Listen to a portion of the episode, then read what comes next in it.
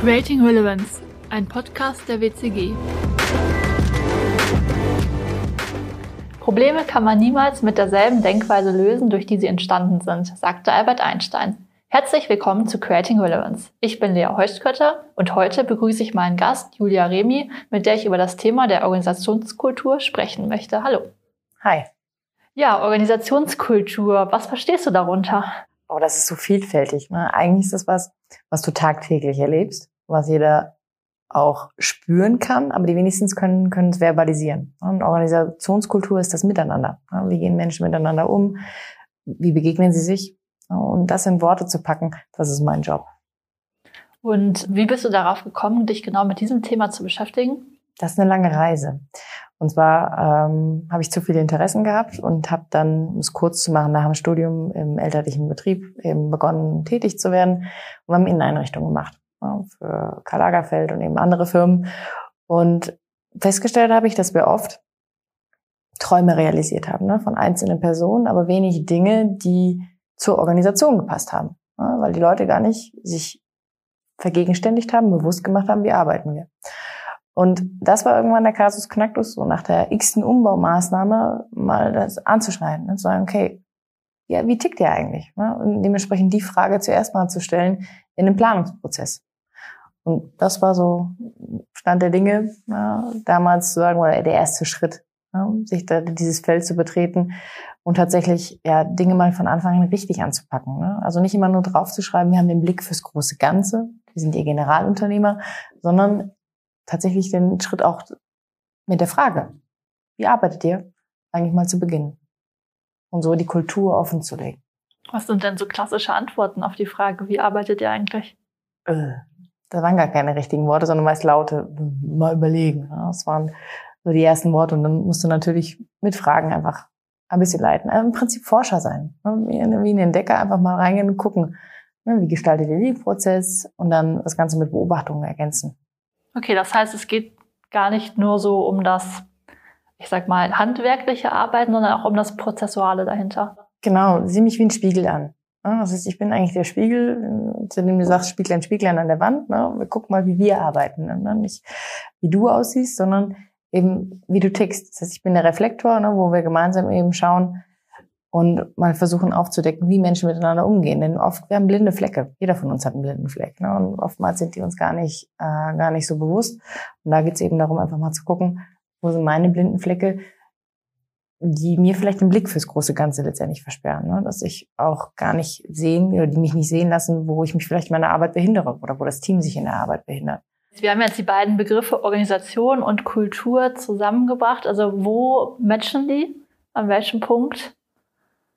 Überall, weil Menschen in der Firma zusammenkommen. Ne? Solange wir keine Unternehmen haben, die nicht nur von Computern leben oder von irgendwelchen Maschinen, die im Industriebereich nachher zusammengreifen, kommen die automatisch zusammen. Denn Menschen sind eine Organisation. Ne? Alles andere ist juristischer Kram, der ringsherum geschaffen wird ne? durch GmbHs und buchhalterische Sachen. Aber sobald Menschen zusammenkommen, haben wir eine Organisation. Menschen haben aber nicht nur, können sich nicht nur organisieren, sondern sie bringen Werte mit. Und wenn Menschen Werte mitbringen, haben wir automatisch auch Kultur. Und so haben wir das Mensch dafür letztendlich geschaffen. Und das ist so banal und so alltäglich, dass es den meisten Leuten gar nicht bewusst ist. Auch wir beide haben gerade eine Kultur. Wir haben es nicht ausgemacht, aber es entsteht was durchs Gespräch. Mhm. Und wenn jetzt ein Unternehmen mit dieser Anforderung auf dich zukommt, was sind so die ersten Schritte, die du nach vielleicht dieser ersten Frage, wie arbeitest du, äh, dann angehst? Ähm, erst nochmal die Frage klären. Ne? Wenn ein Unternehmen auf jemanden zukommt, dann ist ja irgendwo eine Frage da. Ne? Und oftmals ist aber diese Frage gar nicht so der eigentliche Ausgangspunkt. Ne? Und dann geht es darum, im ersten Gespräch einfach mal wirklich ganz frei zu beleuchten, was das Thema ist, wie ist das Unternehmen aufgestellt, um dann mit meiner Perspektive und dem Überlappen halt der anderen Seite einfach mal zu gucken, okay, wo sind vielleicht Schmerzpunkte? Wenn man dann nachher eine Aufgabe eben klar definiert hat oder einen Themenbereich eingegrenzt hat, dann geht es mal darum zu gucken, okay, wo wollen wir hin? Also Visionsarbeit zu leisten. Ne? Ganz klassisch ist eben aufzuteilen und dann zu gucken, wie man es pragmatischer abarbeiten kann. Denn ähm, gute Organisationsentwicklung lebt nicht davon, irgendwelche Megatrends nachher umzusetzen, ja? aber mal von der Bürogestaltung eben ausgehen, zu sagen, okay, wir machen jetzt hier nur Großraumbüro. Denn vielleicht arbeiten im Unternehmen Menschen, zu denen das gar nicht passt. Also da wirklich den Pragmatismus reinzubringen, das ist das Entscheidende. hast du mit Megatrends auch schon praktisch mal nächste Frage vorweggenommen. Das Thema New Work ist ja so in den letzten Jahren in aller Munde. Ist das ein Teil davon oder ist das eher förderlich, dass sich mit, äh, mittlerweile damit Unternehmen beschäftigen oder vielleicht sogar hinderlich, weil es ja auch durchaus kritisch gesehen wird? Hm, ein sowohl als auch, sagen wir so, ist es wichtig, sich mit den Themen auseinanderzusetzen, ne? denn äh, nichts sollte so beständig sein wie der Wandel. Ne? Und das gilt auch für Unternehmen, denn sonst kann ich keine Resilienz aufbauen. Ne? Und gerade in den Zeiten, in denen wir leben, ist es ja eben wichtig, dass ich eine gewisse Resilienz mitbringe, damit mich eine Herausforderung nicht kaputt macht. Und solange ich Themen diskutieren kann und mich meine Scheuklappen aufziehe und weggucke, ist das alles gesund. Die Frage ist, was ich dann nachher damit mache. Und das muss im Gespräch herausgefunden werden, indem man sich die Akteure eben anguckt ne, und ganz klar sagt, okay, wie tickst du? Ne, wie tickt dein Nachbar? welche Personen sind in welche Prozessketten her dementsprechend eingebunden, um dann zu gucken, welche Elemente man übernehmen kann. Denn so sollte das Leben sein. Es ist ein riesen Baukasten, aus dem du dich bedienen kannst, um die ganzen Sachen wie ein Puzzle zusammenzusetzen. Das heißt, also wie du es jetzt beschrieben hast, würde ich ja im Grunde das Unternehmen den Personen, ich sag mal, angleichen oder an die Personen ausrichten, die bereits dort sind. Oder könnte man es auch andersrum machen, praktisch die Personen an das Unternehmen angleichen? sagen wir so, sie müssen sich irgendwo in der Mitte treffen. Aber da die Menschen ja immer die Prozesse letztendlich gestalten und wir eigentlich nicht von Maschinen dirigiert werden, sondern die Menschen diejenigen sind, die irgendwas orchestrieren, sollten die Menschen auch, auch wissen, wie sie ticken. Ja, denn der Mensch ist nun mal auch eine Fehlerquelle und je mehr er sich mit sich selber auseinandersetzt, desto eher kommt er nachher auch an den Punkt, dass es eben nicht ne, zu Fehlern kommt oder dass zumindest Prozesse so organisiert werden können, dass man mit Fehlern leichter umgehen kann. Was sind denn aus deiner Erfahrung heraus die größten Schwachstellen beim Thema Organisationskultur?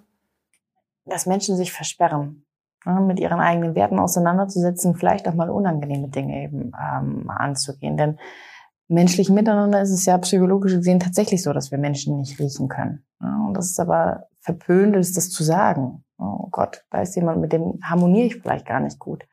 Und eine gesunde Organisationskultur müsste es zulassen, dass solche Themen naja, angesprochen werden, ohne dass das Unbehaglichkeiten nachher hervorruft, ne? Störgefühle, ne? sondern dass ein Unternehmen oder Menschen in Organisationen sich so organisieren können, dass sie auch gut ineinander greifen. Ne? Dass ein Puzzlestück ins andere passt, damit nachher auch ein gutes Produkt, eine gute Dienstleistung nachher herumkommen kann. Das klingt jetzt vielleicht schwammig und sehr oberflächlich, aber wenn wir tatsächlich mal in unseren Alltag hineindenken, fängt sie auch bei den Kleinigkeiten an. In dem möchte ich nicht sitzen, weil ne, raucht oder was auch immer. Und schwupps haben wir ein Störgefühl, ne, wo Menschen dann vielleicht sich nachher Informationen vorenthalten, ne, die aber, wenn sie öfter sich miteinander und austauschen würden, egal ob sie im selben Büro sitzen oder auch auf Distanz miteinander arbeiten, einfach ihren Arbeitsalltag viel, viel leichter machen würden, ne? weil sie wüssten, was gerade Stand eben bei dem Projekt ist oder Stand ähm, eben bei einem anderen Thema, das gemeinsam bearbeitet werden muss. Und sobald so ein erzwungenes Miteinander kommt, so nach Motto, ähm, Arbeiten ist für mich eine Kompromissbereitschaft, ne? und in diesem Kompromiss tue ich vielleicht gewisse Dinge widerwillig, bremse ich mich ja automatisch ne? und schränke eventuell auch meine Leistungsbereitschaft ein. Und Ziel von einer gesunden Organisationskultur sollte es ja sein, ja, auch ein, ich nutze jetzt das Modewort, ne, was viele auch versaut haben in den letzten Jahren, eine gute Bindung eben zum Unternehmen aufzubauen, ne, dass ich den Mitarbeiter als nee, dann eine intrinsische Motivation steigere, ne, so dass der wirklich ähm, für das Unternehmen brennt. Und das meine ich wirklich. Und das geht nur, wenn man solche Themen einfach auch mal offenlegt. Ne? Wie gehen wir miteinander um? Und das kann mal nachher in der Strategie enden, ne, dass wir gucken oder in einer Strukturanpassung, ne, wenn Menschen nicht miteinander klarkommen, kann aber auch rein auf der Softskill-Ebene bleiben. Ne? Dass vielleicht manchen das Vermögen fehlt, gewisse Themen anzusprechen, zu verbalisieren, konstruktive Kritik zu üben. Ne? Führungsebene zum Beispiel. Oder festzustellen, dass gewisse Personen einfach nicht miteinander arbeiten können. Das wäre jetzt tatsächlich auch mal eine Frage gewesen. Also ich stelle mir das sehr schwer vor, wenn man schon so ein Störgefühl, wie du sagst, hat, das tatsächlich aus dem Weg zu räumen. Das kann gehen, das kann aber auch nicht gehen, da machen wir uns nichts vor. Ne? Also es gibt durchaus auch Situationen, wo man sagen kann, man muss gewisse Verhältnisse einfach trennen, ne? wo gewisse Personen einfach nicht zueinander passen. Es geht aber auch nicht darum, Good Guy oder Bad Guy zu spielen oder irgendwie unangenehme Entscheidungen von oben ähm, zu transportieren, sondern eben dahin um, um die Sache geht es, ne? um die nachher auch in den Vordergrund zu stellen und das den Menschen eben zu verdeutlichen. Sind oftmals, du merkst halt, wenn du mit Menschen arbeitest, ne, nicht nur im pädagogischen Bereich, sondern eben auch gerade im arbeitspsychologischen Bereich, die Schwachstellen ne, der Kinderstube, äh, böse ausgedrückt. Ne? Das heißt, das, was ich vorher nicht gelernt habe, bringen die Menschen ja auch mit ins Unternehmen. Ne? Und das sind oft eben auch die schwierigen Knackpunkte, wo du dran arbeiten musst.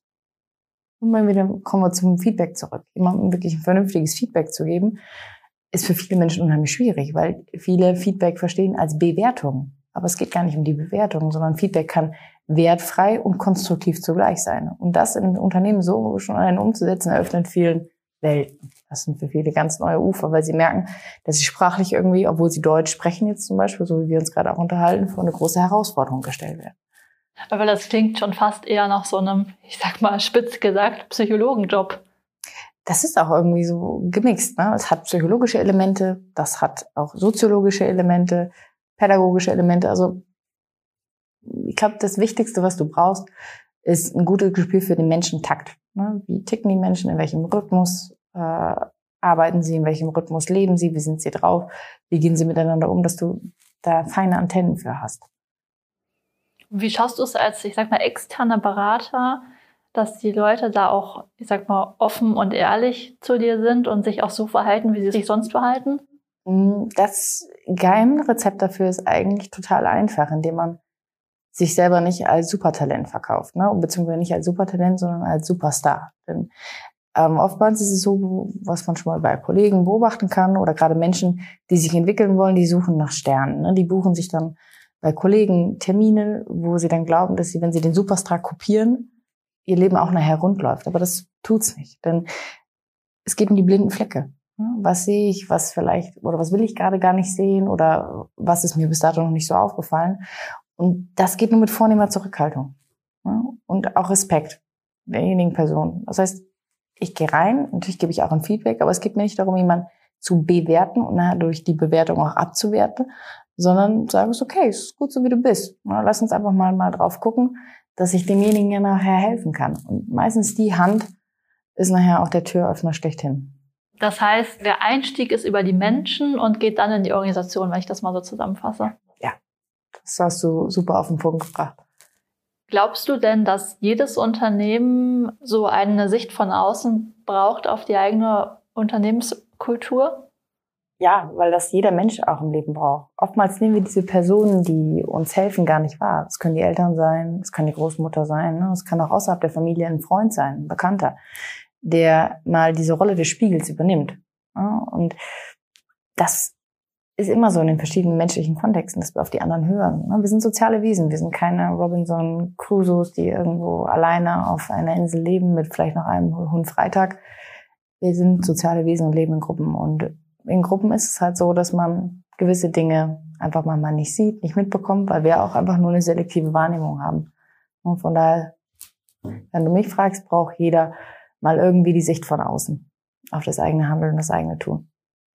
Ja, vielen Dank für das spannende Gespräch. Wenn auch euch unsere aktuelle Folge gefallen hat, dann folgt uns auf Apple Podcasts oder Spotify und schaltet beim nächsten Mal wieder ein, wenn es heißt Creating Relevance.